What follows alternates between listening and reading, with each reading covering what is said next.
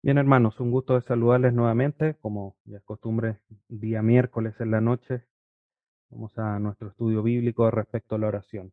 Y para partir, vamos a, orar justamente para pedir a, nuestro Dios su dirección, su ayuda, para que este día de, trabajo que nos ha tocado y que Dios nos ha permitido tener no sea el obstáculo, el cansancio tampoco, para poder eh, estudiar y aprender en la sesión número 8 que nos corresponde el día de hoy. Así que le invito a que incline su rostro para comenzar nuestra, nuestro estudio.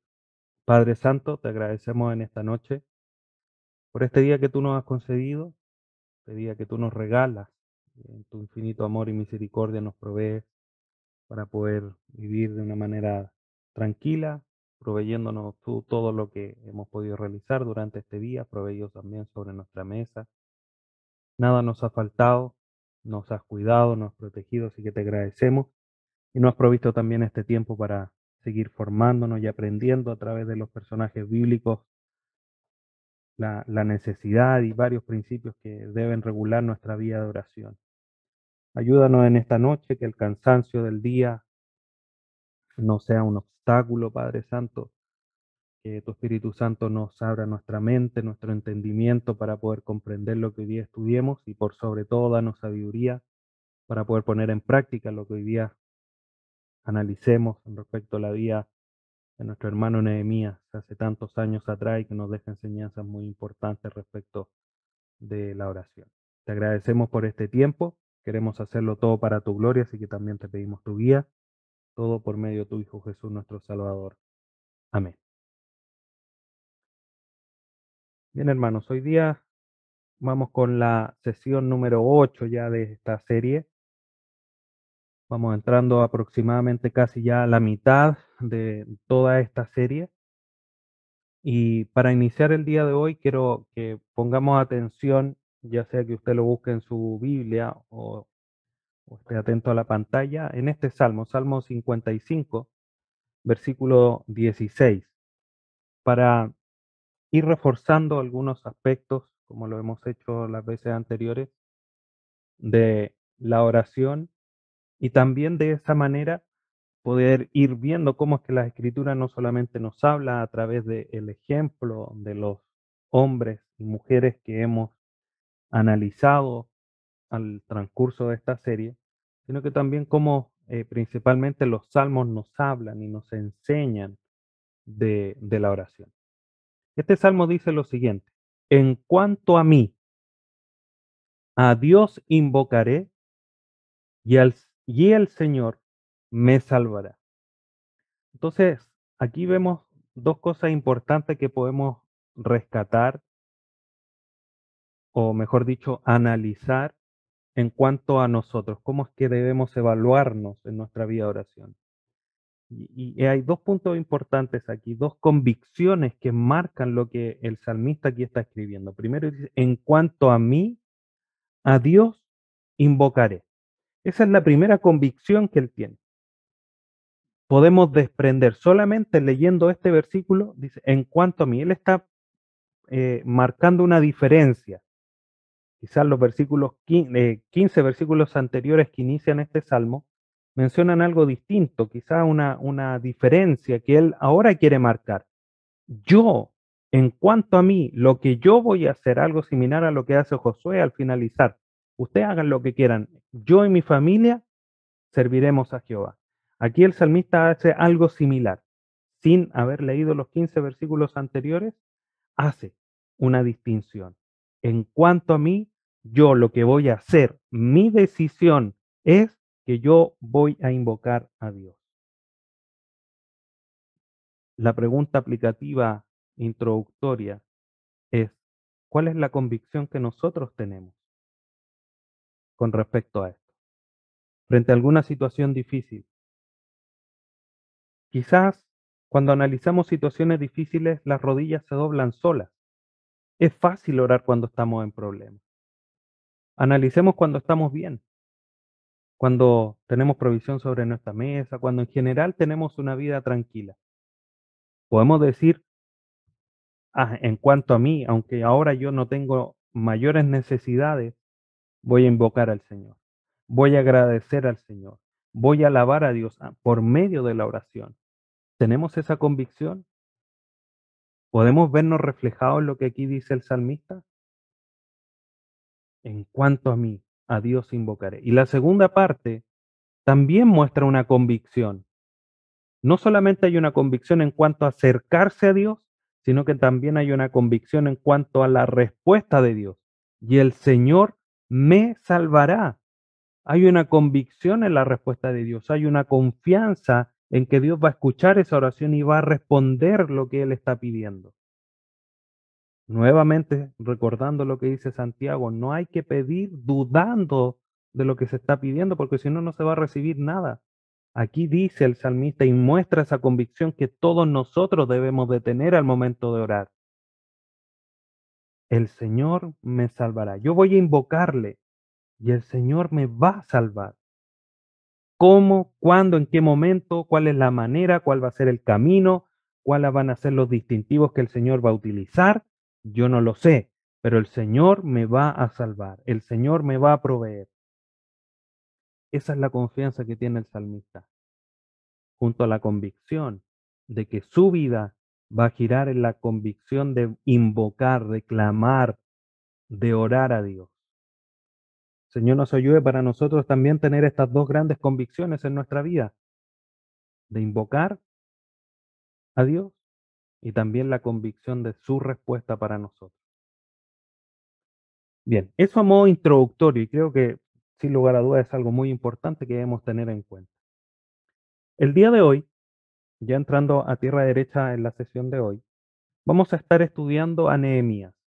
Nehemías, no sé cómo lo consideran ustedes, leía algún material, revisando algunas cosas, eh, y Packer, un autor, un, conocido autor eh, cristiano, falleció de hecho hace poco tiempo, eh, en su libro respecto de Nehemías, él dice que Nehemías no es considerado un, o no es fácilmente considerado dentro de los grandes hombres de las escrituras. Se recuerda fácilmente a Moisés, a Noé, a David, a Salomón, pero Nehemías queda un poquitito en el olvido.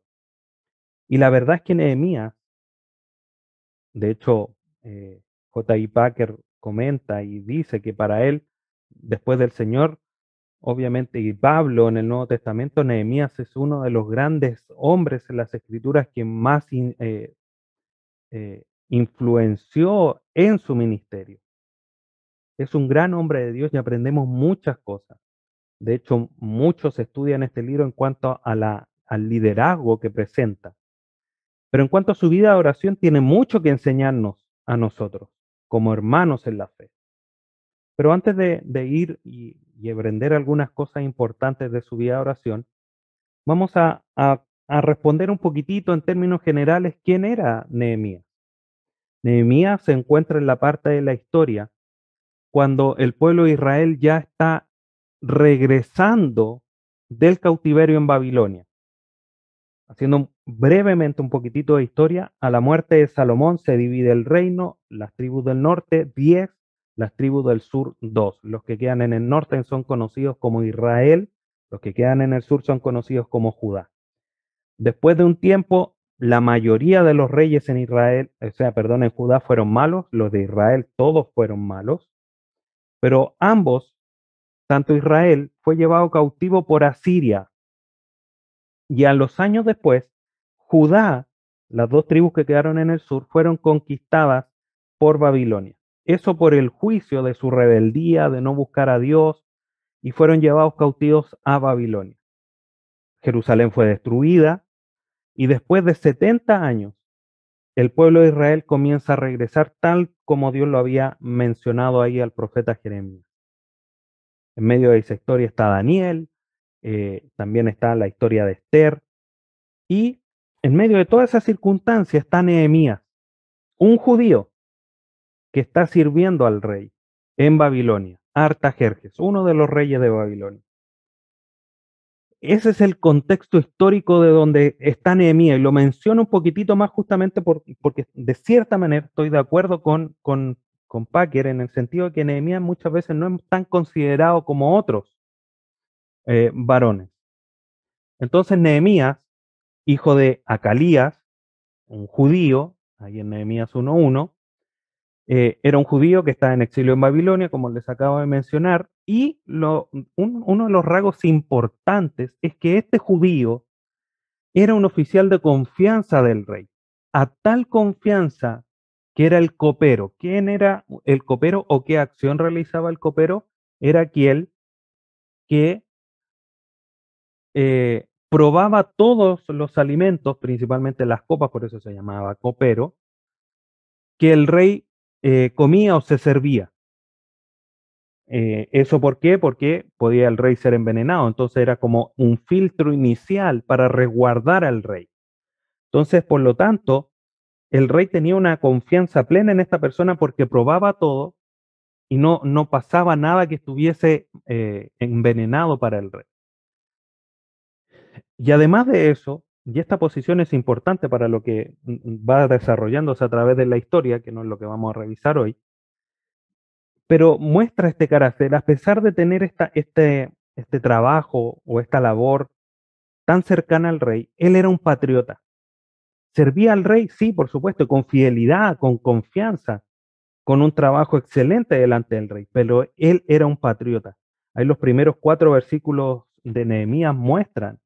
Nehemías se enteró de que Jerusalén estaba destruida, que la ciudad no estaba pudiendo ser reconstruida como debida, principalmente el, muro, eh, para después, posteriormente, construir todo el resto. Eh, y, y Nehemías siente un peso por sus hermanos judíos, por sus, conciudadanos, por aquellos que compartían su nacionalidad y que estaban en Jerusalén y que estaban además pasando dificultades. Era un patriota, a pesar de que servía al mismo rey de Babilonia, un gran imperio. Finalmente el pueblo de Israel era un pueblo que iba a volver a una ciudad que claramente tenía un terreno más, más extenso, pero en principio lo que ellos iban a hacer era retomar la ciudad de Jerusalén. Este era Nehemías, en unos aspectos bien generales de quién era. Ahora, ¿cuál era o cuáles eran sus principales características respecto de Nehemías? Solamente voy a mencionar, ustedes después pueden revisar el video o las notas en, en la página que son publicadas. Solamente lo voy a mencionar por un tema de tiempo. Nehemías se caracteriza por estos cinco puntos. Primero, era un hombre de una devoción pero íntima con Dios. Lo, uno lee la historia de Nehemías, eh, la mayoría de nosotros deberíamos ya haber leído la historia de Nehemías en nuestro plan de lectura, y si recordamos un poquitito de esa lectura, vemos una devoción, un hombre que pasa en oración al Señor, que sus oraciones son bien marcadas y bien profundas en sus conversaciones con Dios. Tiene una devoción profunda. También es un hombre de fe, manifiesta esa esperanza, esa, esa confianza en Dios, de que Él va a responder, de que Dios va a hacer, de que Dios los va a guardar, de que Dios les va a responder. Un poco lo mismo que pasaba con la introducción, cuando el salmista ahí dice, y el Señor me salvará. Tenía una confianza.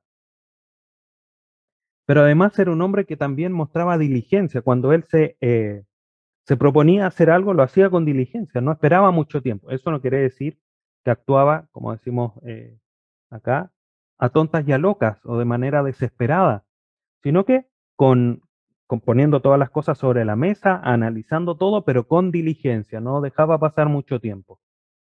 Y tenía, sin lugar a duda, como el cuarto punto, una habilidad para liderar. Lideró finalmente al pueblo para reconstruir las murallas. Y ahí parte de la historia también nos deja marcado muchas cosas importantes y, y por eso en ese sentido les, les, mencionaba al inicio el hecho de que Nehemías tiene muchos principios muy útiles para el liderazgo dentro de la iglesia. Y finalmente, también mucha seriedad para reformar. O sea, no solamente habilidad para liderar en términos de, dividir los grupos, de cómo se iba a trabajar, de cómo se iban a llevar a cabo las cosas, sino que también para reformar era necesario que el pueblo comenzase a, a conducirse, a comportarse como era digno del Dios que estaban sirviendo. Y este era Nehemías, un hombre muy, muy importante en cuanto a, la historia posterior al exilio ahí en Babilonia. Y este hombre, este varón de Dios, nos enseña muchos principios, o al menos varios principios, muy importantes con respecto a la oración, que es lo que vamos a ver a continuación. Eh, y, vamos a ver, son, si no mal recuerdo, seis eh, aspectos muy esenciales y que quiero que analicemos a nosotros, así como lo hemos hecho anteriormente, en nuestra vida de oración. ¿Cómo está nuestra vida de oración? Siguiendo el ejemplo, viendo el ejemplo de Nehemías. Primero, Nehemías oró pidiendo guía. Y esto es muy interesante. Si vamos a Nehemías capítulo 1, del versículo 5 al 9, dice, y dije, te ruego, oh Señor, Dios del cielo, el grande y temible Dios, que guarda el pacto y las misericordias para con aquellos que lo aman y guardan sus mandamientos, que estén atentos tus oídos y abiertos tus ojos para oír la oración de tu siervo, y que yo hago ahora delante de ti día y noche por los israelitas, tus siervos, confesando los pecados que los israelitas hemos cometido contra ti, si yo y la casa de mi padre hemos pecado. Hemos procedido perversamente contra ti, no hemos guardado los mandamientos, ni los estatutos, ni las ordenanzas que mandaste a tu siervo Moisés. Acuérdate ahora de las palabras que ordenaste a tu siervo Moisés. Si ustedes son infieles, yo los dispersaré entre los pueblos. Pero si se vuelven a mí y guardan mis mandamientos y los cumplen, aunque sus desterrados estén en los confines de los cielos, de allí los recogeré y los traeré al lugar que he escogido para hacer morar mi nombre allí. Entonces, vemos en esta oración cómo Nehemías, primero, sin lugar a duda, y, y, hay este aspecto en su, en su vida de oración, reconoce y él se suma, no dice, mira los israelitas cómo han pecado, dice, todos hemos pecado. Pero recuerda tus palabras, le dice el Señor. A Moisés le dijiste que si se, arrepentían, si volvían, lo iba a guiar.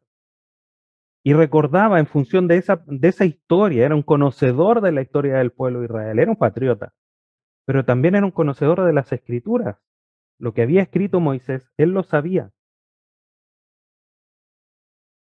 Algo importante que vimos también en la, en la vida de oración de David, era un conocedor de Dios. Nehemías también, a través de su palabra. Y le recuerda esas palabras al Señor. A Moisés lo guiaste, guíanos también a nosotros. Estamos en cautiverio. El pueblo está sufriendo. Hay que reconstruir la ciudad. Guíanos, como lo hiciste con Moisés. Pide esa guía. Ahora mirémonos a nosotros. Cuando estamos en una situación así, como lo hemos mencionado en otras ocasiones, en este mismo estudio, cuando necesitamos tomar decisiones, pedimos la guía de Dios. Señor, sin lugar a duda he pecado contra ti. Mi familia ha pecado, yo también he pecado. Pero tú has prometido que nos guiarías, que nos darías sabiduría. Necesito tomar una decisión respecto a esto, de mi trabajo, de mi salud, de, de cualquier situación. Guíame, Señor. Necesito claridad para tomar una decisión. ¿Lo hacemos?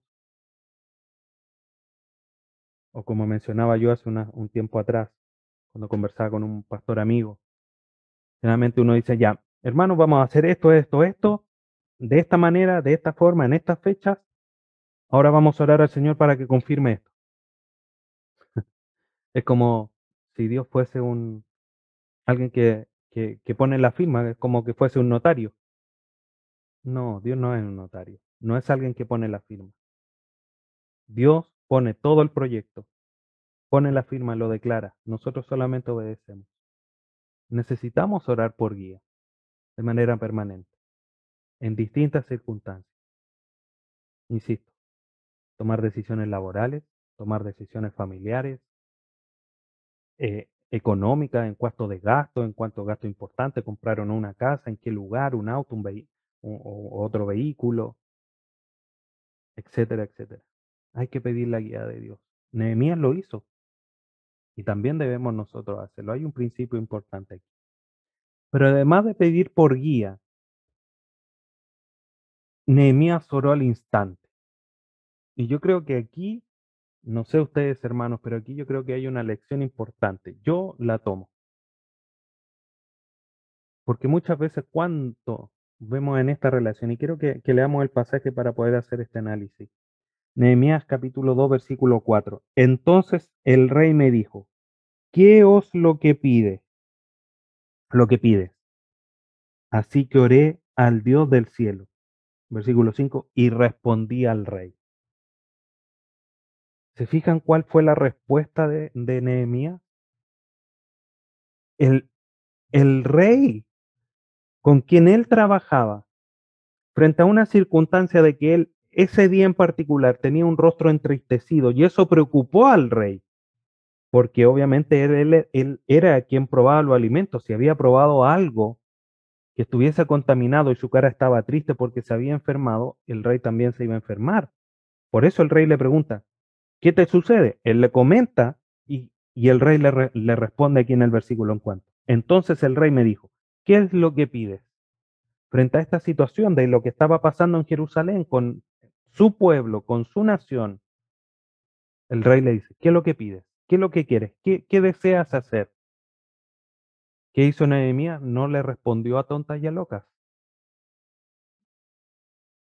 sino que oró al Señor de manera precisa. Obviamente, por el contexto, uno entiende que esa oración no fue una oración extensa, no fue una oración donde Nehemías le dijo al rey, eh, Rey Artajerjes, por favor, espérame un poquito, dame 15, 30 minutos, voy a, voy a hacer algo y vengo. No, el contexto nos dice, fue una conversación que tenía con el rey, por lo tanto, Nehemías aquí lo más probable es que haya hecho una oración muy pequeña, muy, muy corta, pero que demostraba una dependencia de Dios. Le dijo, así que oré al Dios del cielo. ¿Qué le dijo? ¿Qué le dijo? No tenemos registro. Pero ¿qué podría haberle dicho? Señor, dame gracia. Permíteme encontrar gracia delante del Rey para poder llevar a cabo tu propósito. Guíame para poder decir lo que debo decir. Una oración así pequeña, precisa, pero que, insisto, mostraba esa confianza. Pero más allá de esa confianza, que sin lugar a dudas la vemos, oró al instante. Frente a la situación, Nehemías oró frente a una circunstancia difícil, ¿qué hacemos nosotros? ¿Nos lamentamos, lloramos, nos alegramos o, Señor, gracias? Señor, guíame, dame palabras. La respuesta de Nehemías de esta manera fue porque sin lugar a duda él oraba de una manera persistente. Por eso es como que le nace, le fluye el hecho de orar de esta manera.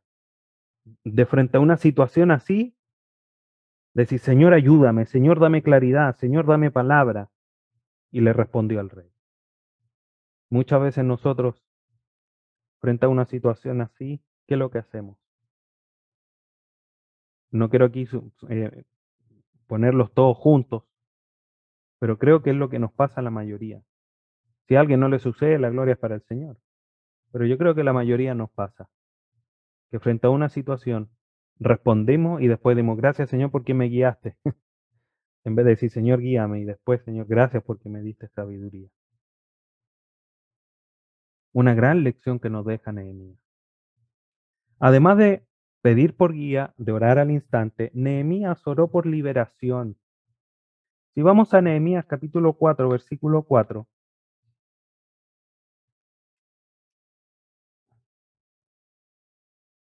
Una vez que ya había ido a Jerusalén, Nehemías estaba enfrentando la oposición de los, que, los pueblos que rodeaban Jerusalén y que no querían que construyeran la muralla.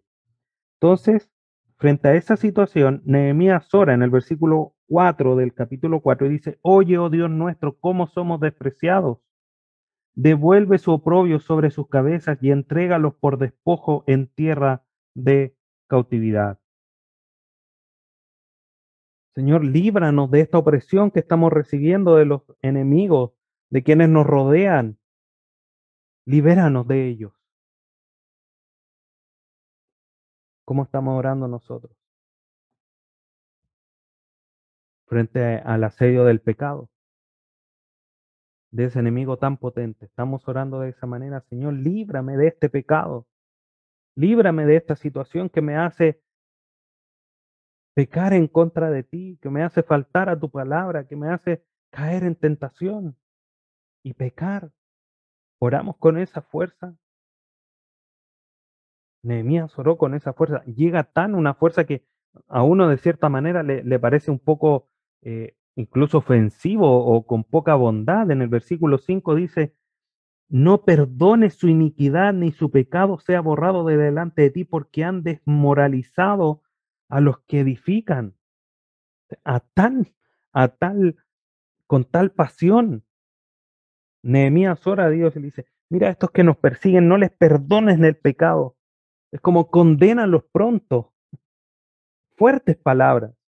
Incluso al leerlas suenan quizá un poquito incómodos, incómodo para uno, por la dureza, pero estaba intercediendo por el pueblo de Dios. ¿Cómo estamos intercediendo nosotros? Para que Dios nos libere del pecado que nos asedia, que nos persigue, que nos hace caer y no estar en una santidad más, plena delante de Dios.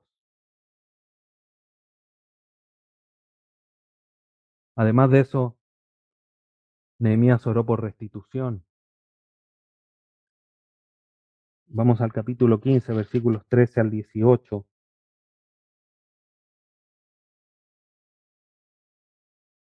Dice, también sacudí los pliegues de mi manto y dije, así sacudí a Dios de su casa y de sus bienes a todo hombre que no cumpla esta promesa, así sea sacudido y despojado. Y toda asamblea dijo, amén.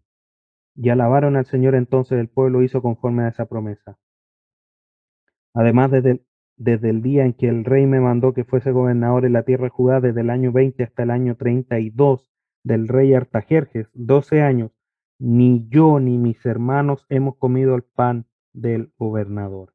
Aquí el contexto nos, nos dice que estaba habiendo de alguna manera un aprovechamiento, usura, robo de parte de algunas personas y que estaban eh, poniendo eh, en aprietos económicos, por decirlo así, a los más desposeídos. Y Nehemías dice, no, regrésale, esta es la promesa, y al que no lo haga, lo que dice el versículo 13. Así sacuda a Dios de su casa y de su bien a todo hombre que no cumpla esta promesa, esa promesa de regresar los dineros que le habían sido despojados a los más, a los más pobres, a los más desposeídos. Restituye lo que es necesario. ¿Cómo estamos orando nosotros? Quizás frente a una situación de, pecado, una condición de, de disciplina. Estamos orando para que Dios restituya esa unidad, restituya esa comunión con aquel que ha pecado. Muchas veces nosotros mismos, hermanos, cuando caemos en pecado y nos sentimos lejos de Dios porque hemos pecado y eso obviamente ensucia nuestra relación con Él, nuestra comunión con Él. Señor, restitúyeme.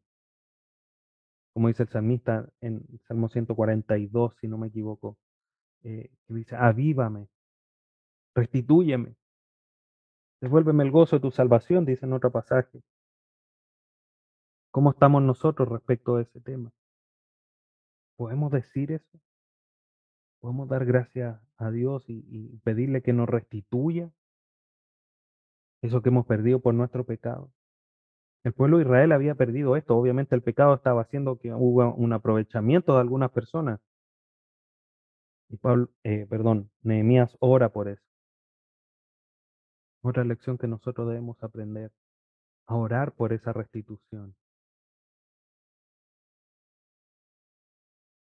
También Nehemías oró en confesión. Ahí en el capítulo 9, no voy a leer, son varios versículos, pero lo leíamos, por ejemplo, también en el capítulo 1 esa temática de cómo dice, Señor, hemos pecado en contra de ti, hemos olvidado tu ley, nos hemos apartado de ti, esa forma, esa característica de oración de confesar el pecado del pueblo y, y Nehemías haciéndose parte, lo vemos a lo largo de las escrituras en este libro, en la vida de oración de Nehemías, confesando el pecado. Es así también como nosotros debemos también presentar nuestra vida de oración delante del Señor, confes confesando nuestros pecados. Pidiendo perdón a Dios para que Él sea restituyendo nuestro ser. Para que Él sea devolviéndonos el gozo de la salvación. Como dice el salmista, pero siempre debemos confesar el pecado. Nosotros no estamos libres del pecado y hasta que el Señor nos llame a su, a su presencia, vamos a seguir pecando. El apóstol Juan ahí en su primera carta dice, si nosotros decimos que no hemos pecado, le hacemos a él mentiroso. Seguimos pecando y vamos a seguir pecando mientras estemos en esta tierra. En nuestra lucha quizás nos desanima, pero debemos seguir esforzándonos porque se puede crecer en santidad a través del poder del Espíritu Santo.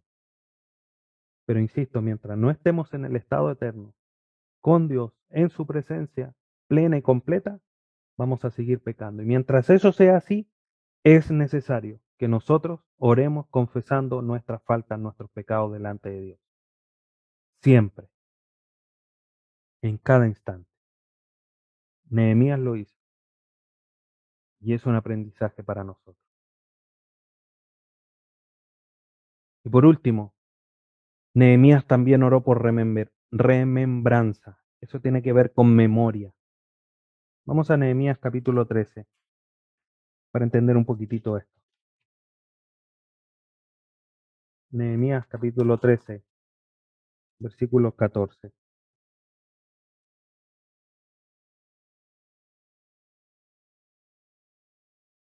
Dice el versículo 14 de Nehemías 13. Acuérdate de mí por esto, Dios mío, y no borre las obras de misericordia que he hecho por la casa de mi Dios y por sus servicios.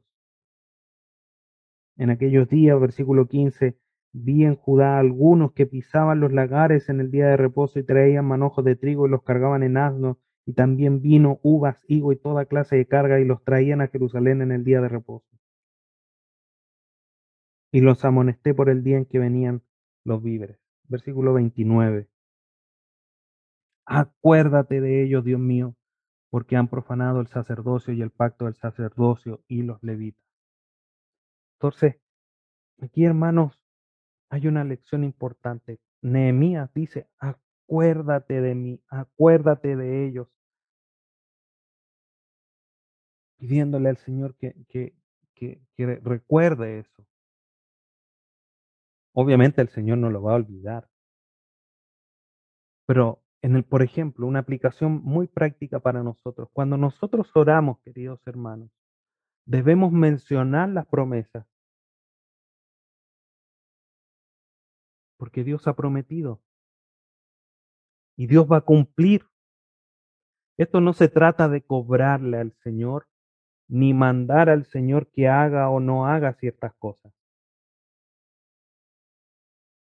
Pero sí tenemos la vía, la manera de tomarnos de las promesas de Dios Señor, acuérdate que tú has prometido, por ejemplo, proveer sobre nuestra mesa.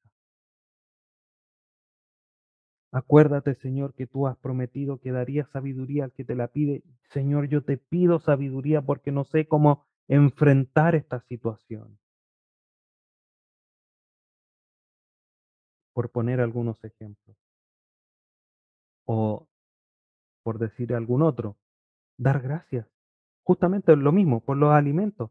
Señor, te damos gracias, porque tú te has acordado de tu promesa y no nos ha faltado nunca. Eso es orar por remembranza, por memoria. Acuérdate, acuérdate, acuérdate de tus promesas. Tú has prometido, Señor, que nada nos faltaría. Por favor, tú provee, que nunca nos falte, que a tus hijos nunca les falte. Y así tantas promesas que encontramos en las escrituras. Tenemos que orar. Para poder orar así, debemos conocer las escrituras y las promesas que Dios nos ha dejado.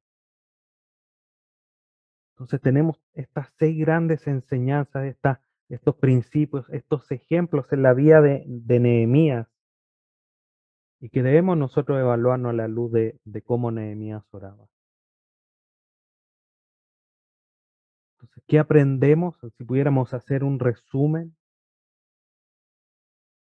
Primero, que la oración puede ofrecerse en cualquier lugar y momento. Recordando lo que ya mencioné y revisamos cuando eh, Nehemías oró al instante. Estaba frente al rey, de pie, en una conversación con otra persona. Ahí oró al Señor pidiéndole guía, pidiéndole dirección. ¿Qué es lo que uno entiende? Insisto, no hay un registro de lo que Nehemías dijo, pero por el contexto uno entiende que Nehemías oró en esa dirección.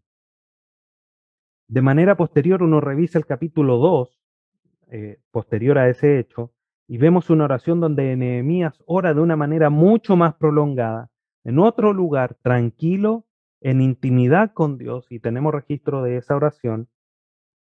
Entonces, en cualquier lugar, en cualquier momento, de cualquier forma, con más palabras, con menos palabras, pero siempre buscando esa dependencia de Dios, de sujetarnos a su voluntad, de que nuestra vida se someta a lo que Dios ha establecido.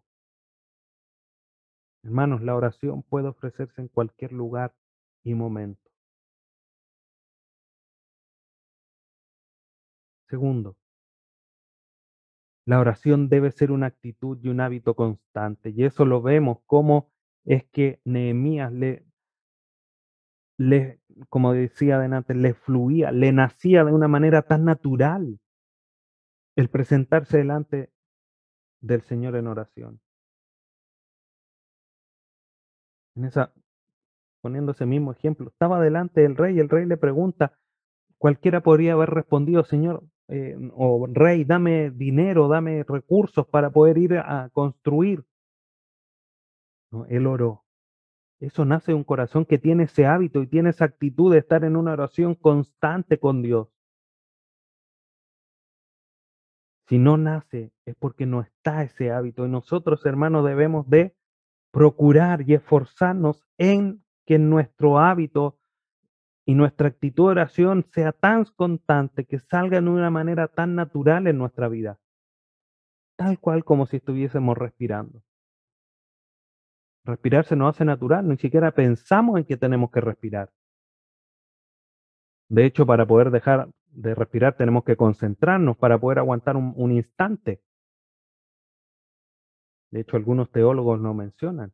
Dicen, la oración es la respiración de la vida cristiana. Dice algo así, una frase de algún teólogo, no recuerdo quién lo dijo. Pero así de natural debería ser la oración para nosotros. Nehemías tenía una oración de ese estilo. Pero también vemos en esta historia de Nehemías, leyendo la historia completa, que la oración no sustituye la acción. Señor, mira, eh, hay algunas personas que se están apropiando. Tú ten restitución, haz restitución.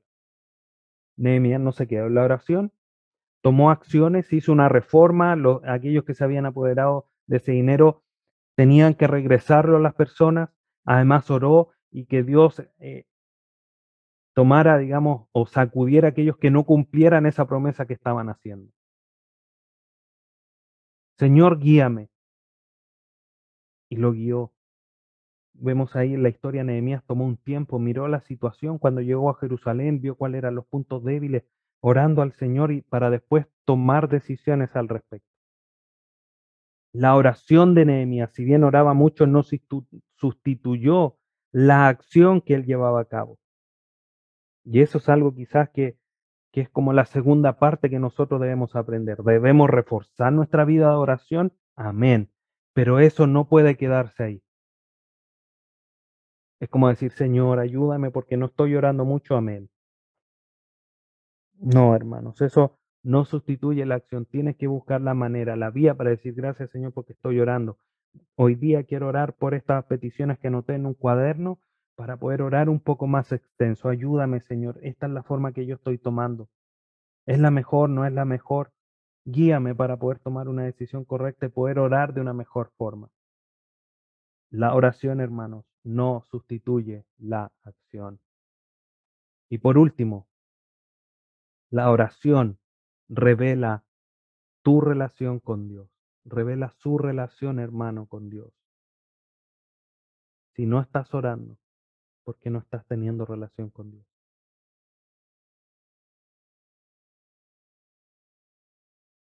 La oración es esa manera, esa vía, ese, esa llave que nos acerca a Dios. ¿Cómo la estamos ocupando?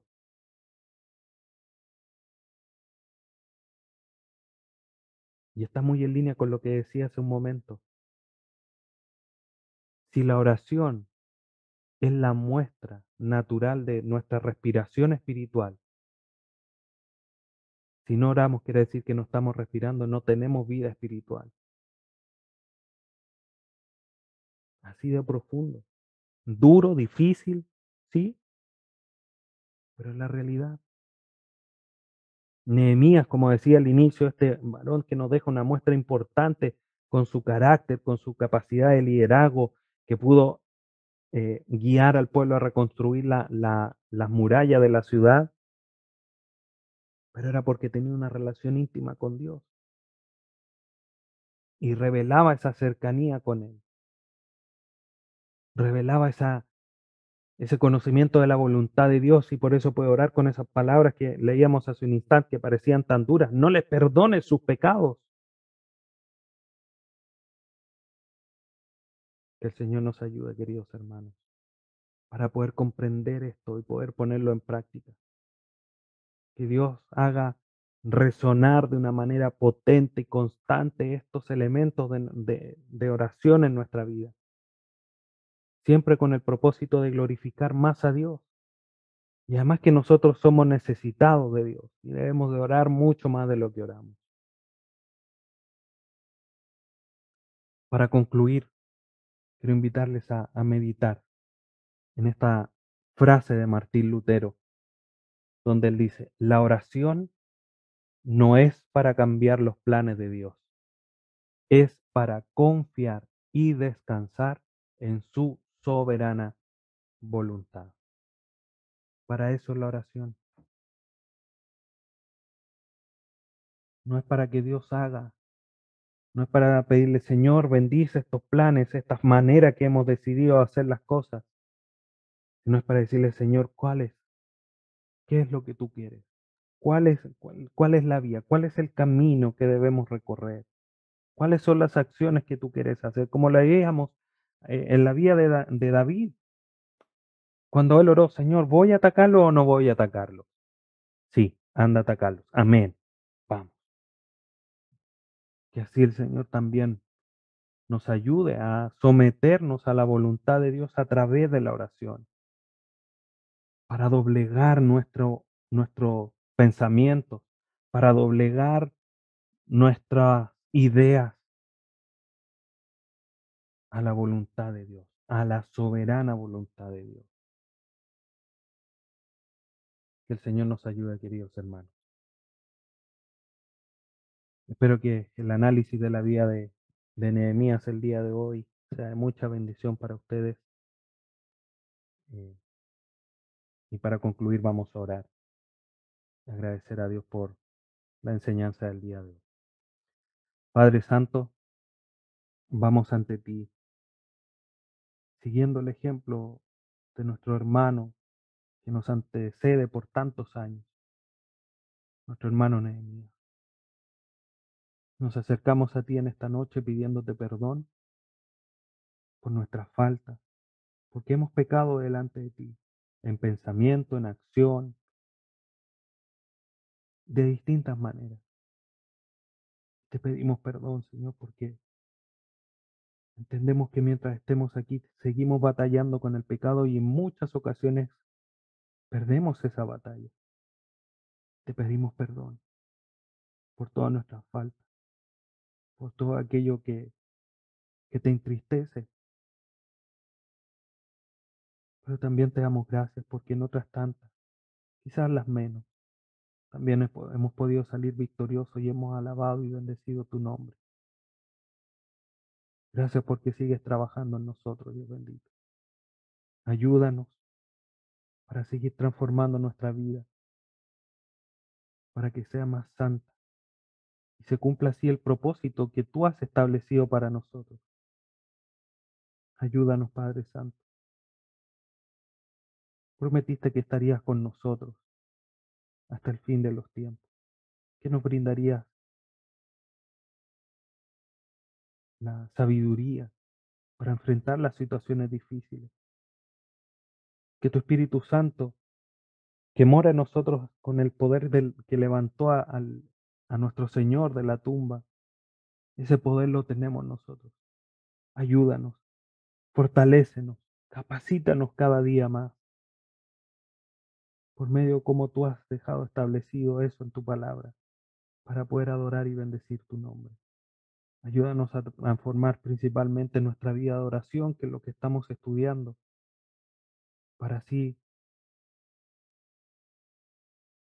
engrandecer tu nombre en nuestra vida íntima contigo. Gracias Padre Santo. Gracias por la vida de Nehemías que nos enseña tanto y por todo lo que hemos aprendido a través de David, de Moisés, de Sara y de todos los otros hermanos que hemos estudiado. Te damos gracias en esta noche y te bendecimos. Todo para tu gloria y a través de tu Hijo Jesús. Amén.